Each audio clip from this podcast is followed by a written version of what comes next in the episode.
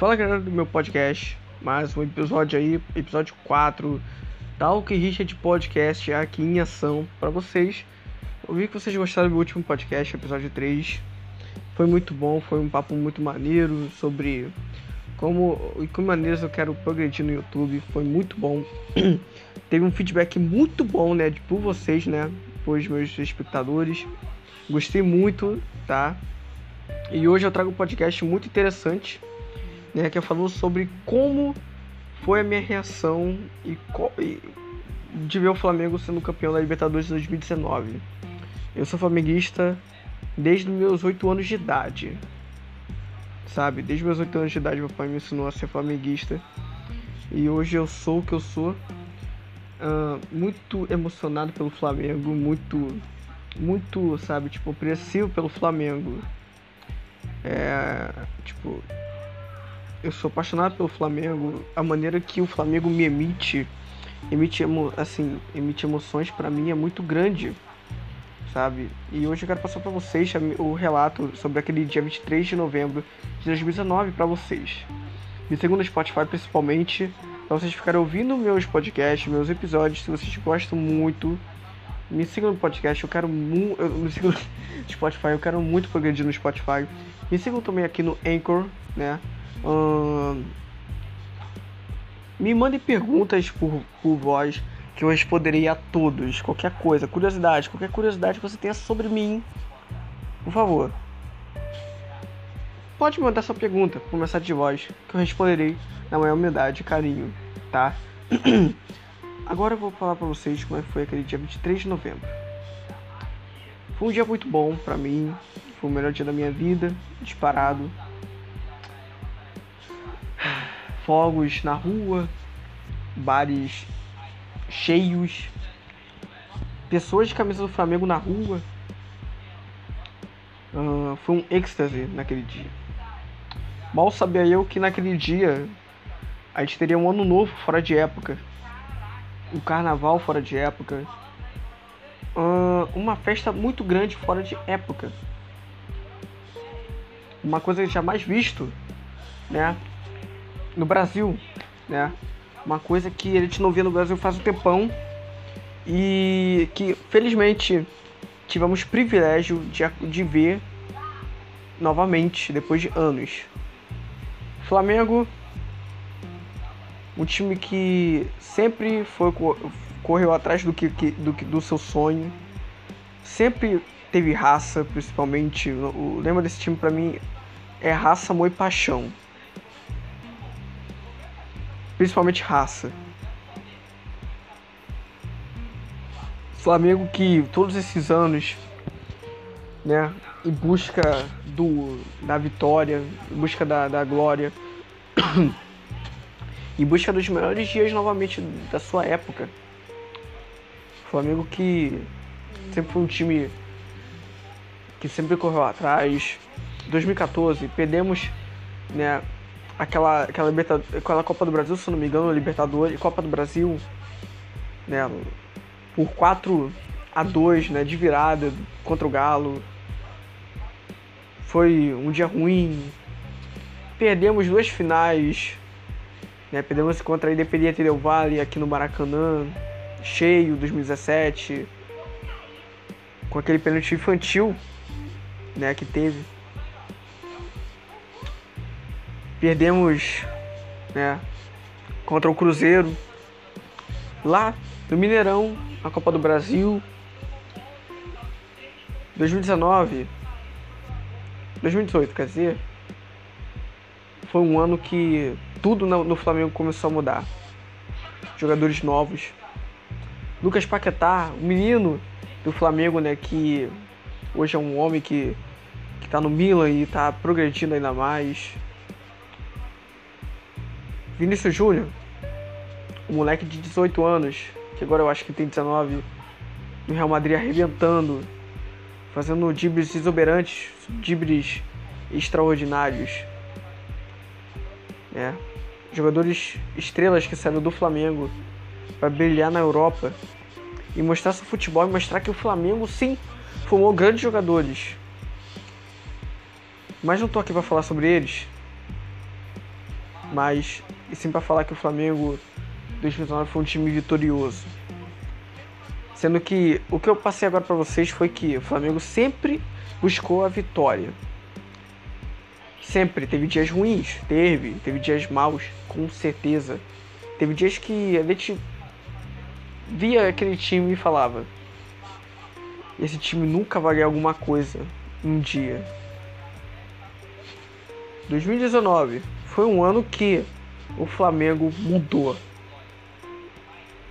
Mudou. O Flamengo, outro time, outro, outro, outras, eu não sei explicar. Mas o Flamengo de 2019 é, é um Flamengo incrível, incrível, impressionante, extraordinário. 23 de novembro foi um dia extraordinário para a história do Flamengo. O Flamengo muito motivado para aquele dia, querendo ganhar Libertadores depois de 38 anos. Flamengo que tinha jogadores ali à disposição que estava muito, muito ansiosos, com a cabeça no lugar naquele dia 23. A gente fez uma festa enorme, uma, é, uma, uma, uma recepção enorme aqui no CT no, no Ninho do Urubu, que eu nunca vi aquilo na minha vida. Eu tive o privilégio de ver. A torcida é incrível, fez uma recepção incrível o início de, uma, de um sonho que se tornou realidade.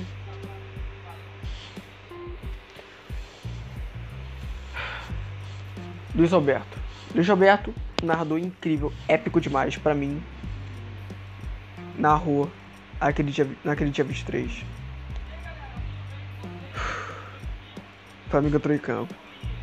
Contra o River Plate já estava muito feliz por aquilo. O Flamengo, naquele dia, eu pensei que ia começar como todos os jogos, na intensidade. Mas o Flamengo, no primeiro tempo, não conseguiu muito bater de frente. O Flamengo encontrava-se um pouco perdido naquele dia. Felipe Luiz, um erro fatal que terminou em um gol. Felipe Luiz conseguiu deixar que o cara passasse com a bola no menor, no menor espaço possível. O Felipe Luiz deu bote muito errado. Ele não conseguiu acompanhar o cara. O cara tocou, o cara do River Plate tocou para trás entre o pé do Gerson e do Arão. Passou a bola e teve o gol e deu o gol do Borré. Se não me engano, foi o Borré que fez o gol. Então o Borré abriu o placar. E eu fiquei muito, muito chocado. Porque, tipo, já tava tipo, ah, mano, não acredito, velho. River Plate, Borré fez o gol. E agora? Mas calma, calma o coração. Aí depois, o Flamengo não, não tava atacando muito o River sempre estava atacando no primeiro tempo, eu fiquei com medo, né? Porque teve uma bola que o, que o, que o Borrell acho que chutou e foi para fora. Eu fiquei, cara, muito, muito, mano, muito apreensivo naquele dia, tava muito ansioso. Aí o Mister tava com aquele coletinho, né, que a gente nunca tinha visto. Aí teve o segundo tempo. Eu trouxe o segundo tempo, o Mister com terno. Tudo mudou. O Flamengo começou a ficar gostar mais da área de ataque do River, do, do de ataque, entendeu? O Flamengo tava atacando mais. Teve uma bola que o Gabigol chutou, mas só que pegou na mão do De La Cruz. Era pra ser pênalti naquela hora, mas só que o árbitro não quis dar. E não viu nem no VAR. Aí o Everton Ribeiro chutou a sobra. E o goleiro majestosamente pegou aquela bola que nem eu sei até hoje como ele pegou. Porque foi uma queima-roupa. Depois, né, mais pra frente, mais pro final, sem enrolar muito. Felipe Luiz errou uma bola ali que eu pensei que ia ser gol, ia ser o fim para mim. Quase foi gol do River Plate. Já estava chorando já, falando com meu pai e com a minha tia. Caramba. Agora só ano que vem, o Flamengo vai jogar Libertadores. Poxa, foi tão bom. Queria muito, muito ver o Flamengo no Mundial de Clubes. Tudo mudou depois disso. O Bruno Henrique fez uma jogada majestosa. Um passe incrível. Acho que ele também deu um passe muito incrível pro Gabigol fazer aquele gol. Aí foi gol do Flamengo. Eu fiquei muito feliz. Eu, eu fui pra rua, gritei muito. Caralho, Flamengo, porra! Cadeira voando, sabe? Tipo, foi incrível. Todo mundo pulando na chuva, todo mundo correndo na chuva. Aí, nem deu tempo de eu voltar. E foi gol do Flamengo de novo. Por que eu sei que foi gol do Flamengo? Porque meu tio gritou. E, tipo, a televisão dele emite a imagem antes, primeiro do que a da minha, entendeu? Então eu já tinha gritado. Aí o Flamengo fez o segundo gol. E eu tô arrepiado agora. O Gabigol fez o gol e. Aí fudeu tudo. Desculpa o palavrão, mas fudeu tudo. Todo mundo correndo na rua de cueca, naquela chuva. Eu chorei muito. Eu gritei Flamengo campeão da Libertadores. Campeão da América. Não tava acreditando no que, que tava acontecendo. Terminou o jogo e Flamengo campeão. Foi uma das coisas que eu mais fiquei emocionado na minha vida toda. Que eu tava mais esperando. O Flamengo ser campeão da Libertadores. Uma coisa que eu tava esperando há muito tempo atrás. Pra mim foi uma coisa muito incrível, muito grandiosa. Quem é flamenguista sabe o que eu senti e o que eu estou sentindo agora e o que sentiu naquele dia 23? Todo mundo sentiu a mesma emoção. Emoção, felicidade, desejo realizado, conquista, principalmente, muito amor pelo time e satisfação e honra de ter visto aquele jogo. Esse foi o podcast, episódio 4 que eu tenho uma honra de mandar para vocês. E segundo Spotify, Google Podcast, Apple Podcast e no Anchor, mandem suas perguntas por mensagem de voz que eu responderei todas na maior humildade, carinho e amor. Esse foi o podcast. Espero que tenham gostado. Assim como todo mundo nesse mundo aqui, no Brasil, aproximadamente, flamenguista sabe